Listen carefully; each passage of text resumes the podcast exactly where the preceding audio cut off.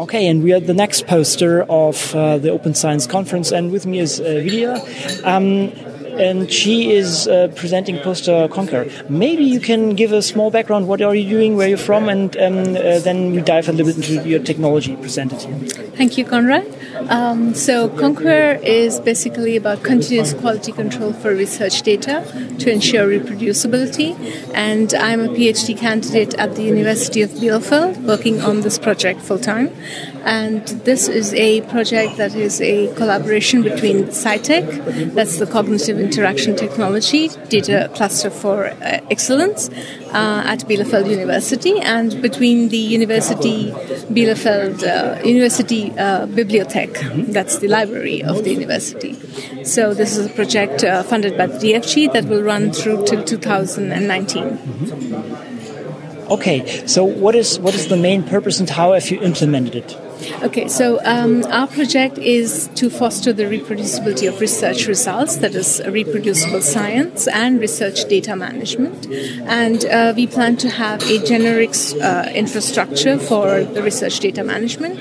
And the main goal that we plan, hope to achieve is analytical reproducibility and the management of the research data, for which we plan to use continuous integration principles, um, which is part of uh, computer science.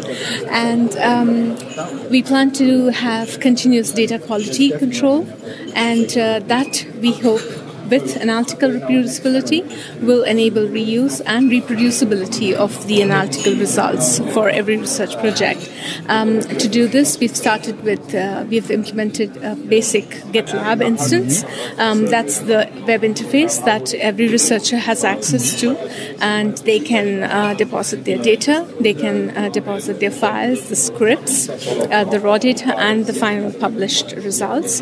And um, this will enable us to data data do data sharing, and it will also give us access to different versions of the research data. Okay, and. Um, I'm not um, quite sure if I got this uh, correctly because um, Git is mainly there for, let's say, smaller files, right? I mean, ideally in plain text.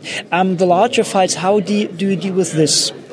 Larger data sets? So Git has a, large uh, FS uh, files for LFS that an is for large yes an extension, but that also goes up from I think about 50 uh, gigabyte mm. sorry 50 MB mm. till two gigabytes. Okay. So uh, for files beyond that, we have yet to decide how we are going to implement mm. the. Uh, it's obviously not going to be within version control. We will not be able to do that because when you have binary files again, they don't come under version control and they don't scale well.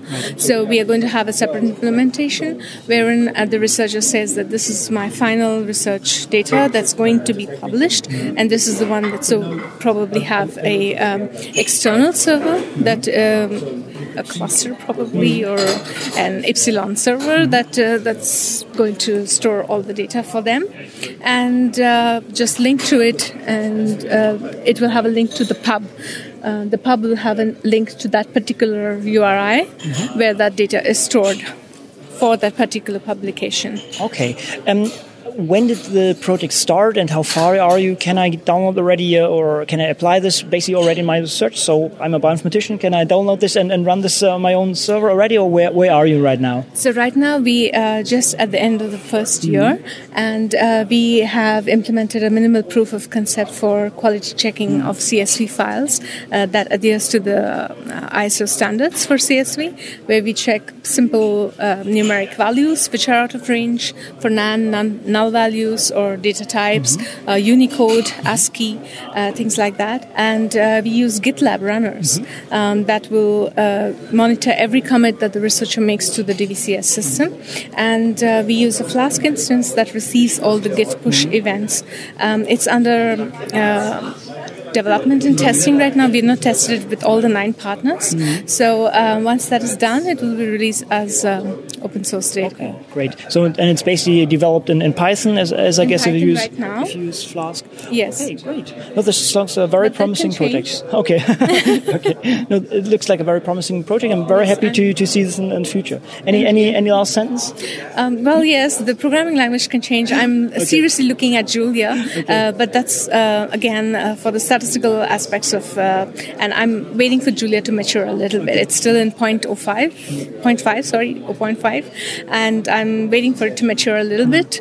Um, they recently changed the data types, mm-hmm. um, and uh, I don't think that's production ready yet. So I'm just hoping that the project matures by this year, and I can start using that for. Okay. Thank, Thank you, you so very much, Conrad. Have a nice day. You too. Thank you.